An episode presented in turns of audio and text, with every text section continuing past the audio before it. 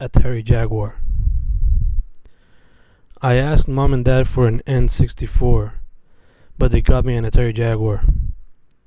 And even though that wasn't what I wanted, I played the shit out of it. Pitfall, Exploring Jungles, Kasumi Ninja, cheap MK ripoff still was fun in its terrible way. Zool was a funny, trippy platformer, and Iron Soldier was an interesting 3D game. To this day, I don't see the point behind it. I guess I was too dumb to find it.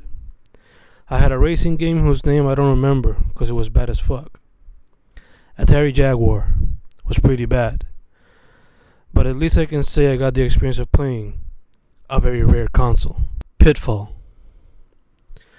Pitfall was fun even though it was hard for me. Or maybe I was just dumb. But hey, at least it made me want to explore my backyard. Kasumi Ninja. Kasumi Ninja. Cheap MK ripoff, filled with stereotypes, bad controls, and even worse music. But still, as a young kid who had no video games before, this was very entertaining. Zool. Little Goblin Ninja with the power shoot, trippy backgrounds, you could tell the artists were under some influence.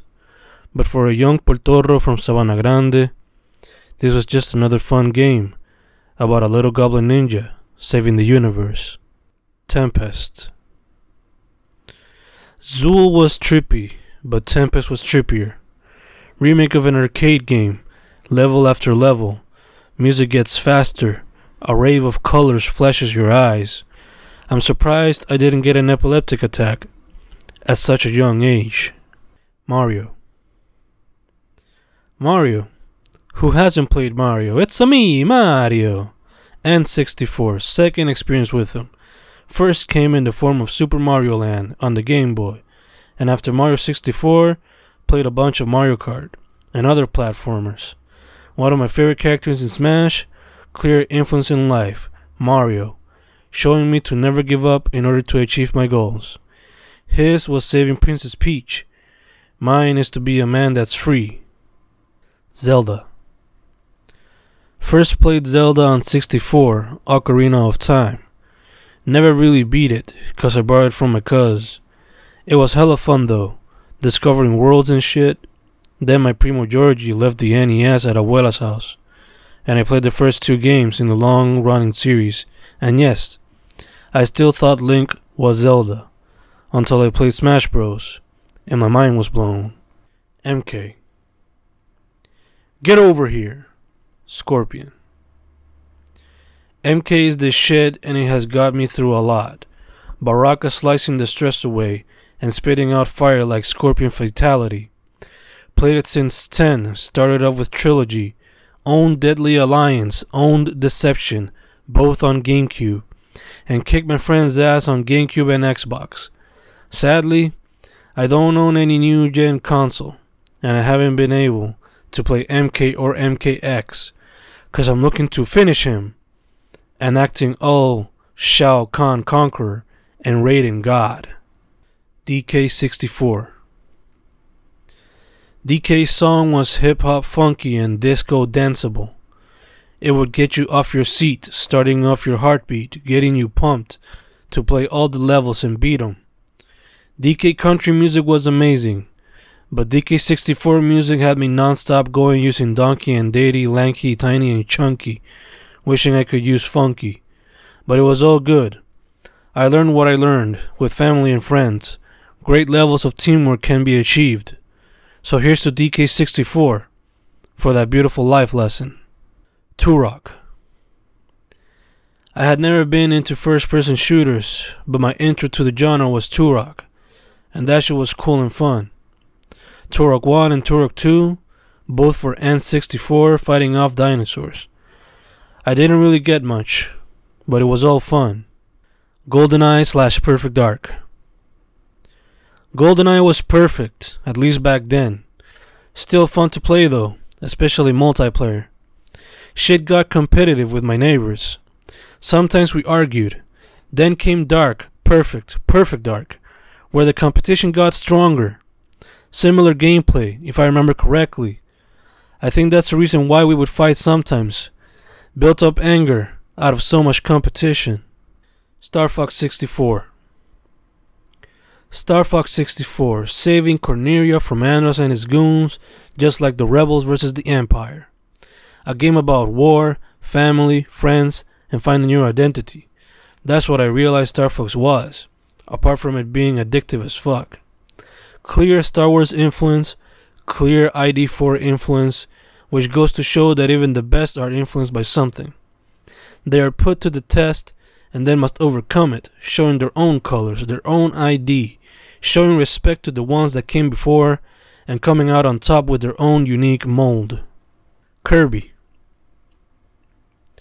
Kirby eating everyone away and taking their powers away, saving worlds, smashing away with his hammer and slicing with his sword. Violent and cute. Perfect combination to stop villains and their plans of colonization. Little Purple Dragon. Little Purple Dragon, powerful, filled with courage, a hero. Spyro the Dragon to me was better than Crash, cause he showed me that even little guys can change the world. Save it from evil, with a little bit of courage and kindness. Spyro the Dragon, the hero of his people. FF. Played a lot of Final Fantasy in my day, but I gotta say 7 was the best. And maybe that's a cliche, but that's the one that touched me the most. Then again, I never played many FF games. Only 7, 8, 9, and Tactics. Too many gamers, there's not a lot. But it was enough to spark my imagination, especially the interest in fantasy, so I thanked them for all their contributions to my person. Mana. Mana, the energy from nature. Legend of Mana, showing how we are destroying the world. Mana, Mother Nature's essence, giving us life and power. Legend of Mana, where I learned about Mother Earth's importance. Sure, some just think that it's about saving the world, but as a kid, that game touched me. Save the mother tree, or else the world dies. Let's think and apply it to our lives. Mega Man. Mega Man was the first character to make me wanna create my own roster of characters. I loved every Mega Man and Mega Man X game I've ever played, no matter how hard they can be. I don't know why. There's something about that character and all of his allies and all of his villains that I absolutely love. I don't know. I guess it's something spiritual. Pokemon. Charmander, Bulbasaur, or Squirtle. These were the first options, even though we all wanted Pikachu. No worries, all is good. You can catch him, her on the way to fight Brock. Gotta catch 'em all. That was the tagline. Didn't catch 'em all. In blue, red, or yellow.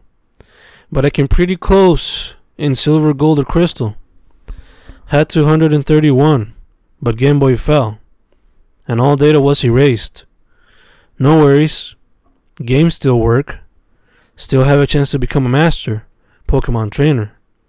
Just like I'm trying to be a master in my crafts academia, film, poetry, and overall art. A legend. The very best, like no one ever was. Yup. Just like the song said. Be the very best in every single life test. Dragon Warrior. Dragon Warrior Monsters served as an intro. I loved it because it was kinda like Pokemon. Then I found the original NES Dragon Warrior. Cousin left it at Abuela's and my mind was blown. It's amazing how the same characters continue to be so influential. Battletoads. Battletoads, the funky Battletoads. Tough motherfuckers trying to save the galaxy. When I was a kid, I just played it for kicks, cause the toads were badass and the music was funky. Looking at walkthroughs, that shit looks hard. I wouldn't even have a chance at beating it. Nevertheless, they should bring back the Toads in a remake, with a MF Doom or Flying Lotus soundtrack, or at least bring them back as DLC for Smash Bros. Nintendo take note. And do the same for Double Dragon. Contra. Contra, like Battletoads, apparently was a tough to beat game. As a kid, I never really knew this. I was just having fun, saving the universe. Capcom fighting games. SFA 3, MVC 2, CVS 2. Those were just a few of Capcom fighting games with huge ass rosters that built my love for character creation. Especially wild, colorful ones whose powers and backgrounds would be just as crazy. I guess that's why I'm into crossovers. I guess that's why I'm into world building. I guess that's why I'm into experimenting in the avant garde. Always taking chances with my art. Sonic. Sonic goes fast just like my thoughts go. Maybe that's why I loved him. Sonic Adventure 2 Dreamcast served as an intro. Used to play with my cousin every time I saw him. Then I got Sonic Advance for Game Boy Advance and got addicted. Gotta go fast. That's how my brain works. And if you ask me, that's why I struggle to be still. Double Dash. Woke up in the middle of the night. Santa brought me a GameCube with Mario Kart Double Dash. Hooked it up, and it took me back to those Mario Kart 64 days. Double Dash was a really fun concept. Nintendo should take gambles more often. I guess that's what I'm doing right now. When I release this poetry collection. Letting people love me or hate me after they read this collection. Especially one that's written as fast as a race in Mario Kart. But I guess that's something I took from Double Dash. The art of being fast. When I get the inspiration to do a Poetria collection. Metroid Prime. Beautiful. Simply beautiful. Explore massive worlds trying to save the galaxy. Malick and Lubezki, they would have a field day. All visuals, yes, all visuals. It inspired me to explore nature. Oh, yeah. And you can also shoot aliens and monsters. Medal of Honor. Medal of Honor, probably the shooter to start the World War craze. Intro was the same to Private Ryan. You can tell Spielberg was clearly on production. Gotta stop Nazis from conquering nations. It was a fun game. Maybe some history was changed, but hey, making your history is all a part of history. I mean, isn't that what the winners do? Especially the colonizers? Write their own version of history after killing off so many people? Time splitters. With Medal of Honor, you could change the outcomes of World War II. Time Splitters lets you change the outcome of history in its entirety. Sure, the world is invaded by time altering aliens, making the game wild as fuck. But Medal of Honor limited your imagination, while Time Splitters left it all out there. I mean, fuck. You could play as a gun wielding monkey. That shit's cool. Soul Calibur Blade Edge. I got my Soul Calibur, I got my Soul Blade, I got my Soul Edge, and she is a pen, marker, pencil, cell phone, computer, or any writing instrument. Cause with her, I am all powerful. I express thoughts. I express ideas. I express emotions. I tell stories. I say fuck you. And I say I love you. Budokai. Every time I write, I try to leave it all out there. Like DBZ Budokai Super Saiyan. Thoughts and ideas expressed. Goals achieved. Like Budokai level beating acting like Goku versus Frieza and Gohan versus Cell, eventually beating Buu cause I only bought 1 and 2, but that was enough to show me that I should always go ham in all my crafts. DJV I gotta give thanks to Def Jam Vendetta for introducing me to so many great rappers. Yes, it was a fun game, but most importantly, it presented me to some of the best in the game ever and to some of the greatest music ever recorded. So for that, I gotta thank DJ V for that little something that would influence me. Music Junkie. Thug 1 and Thug 2 showed me how I am a music junkie. Loved the games, of course, but the music was what stood with me. Even today, I go back to listen to those awesome soundtracks, listen to the artists, and look them up on Spotify to see what they got. And more often than not, their music will be amazing, like the first time I played Thug 1 and Thug 2. NFL Street. EA Sports Big. Ever since I was a teen, I have always loved football. So I got NFL Street, a game so cool I play it to this day, showing me that to achieve goals you gotta struggle like a motherfucker. Watching normal NFL games, those players have to work hard for a TD. Play NFL Street. The shit is hard, especially in those last stages. Nevertheless, it's always fun to play. NFL Street, one hell of a game. RE4 RE4 Gotta save Ashley and kill off infected, cannibalistic, monstrous Spaniards. Sorry, Spain. I would never do this to your people. But the real message in every RE game is to never trust massive corporations. They got their own plans of world domination in one way or another, feeding off the poor and making themselves more powerful, money wise. So, in RE4, I felt pride destroying Umbrella's and Saddler's plans. A few fighting games. A few fighting games I've wanted to see slash play since I was a teen. Marvel X Smash Bros. Smash Bros. X Capcom, SNK X Namco, Capcom X Namco. Hopefully, these will exist one day. Capcom X Namco is halfway there with the SFX Tekken game.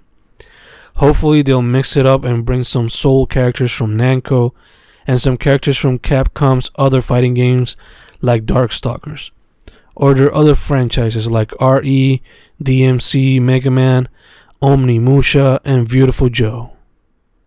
Nostalgia. I see myself playing a lot of old school games today. I see myself buying a lot of old school games today. Double Dragon, Final Fight, Street Fighter 2, Streets of Rage, Golden Axe, and KOF 95, just to name a few. Some of them I never played. I guess I bought them because of that. Or maybe it's just nostalgia.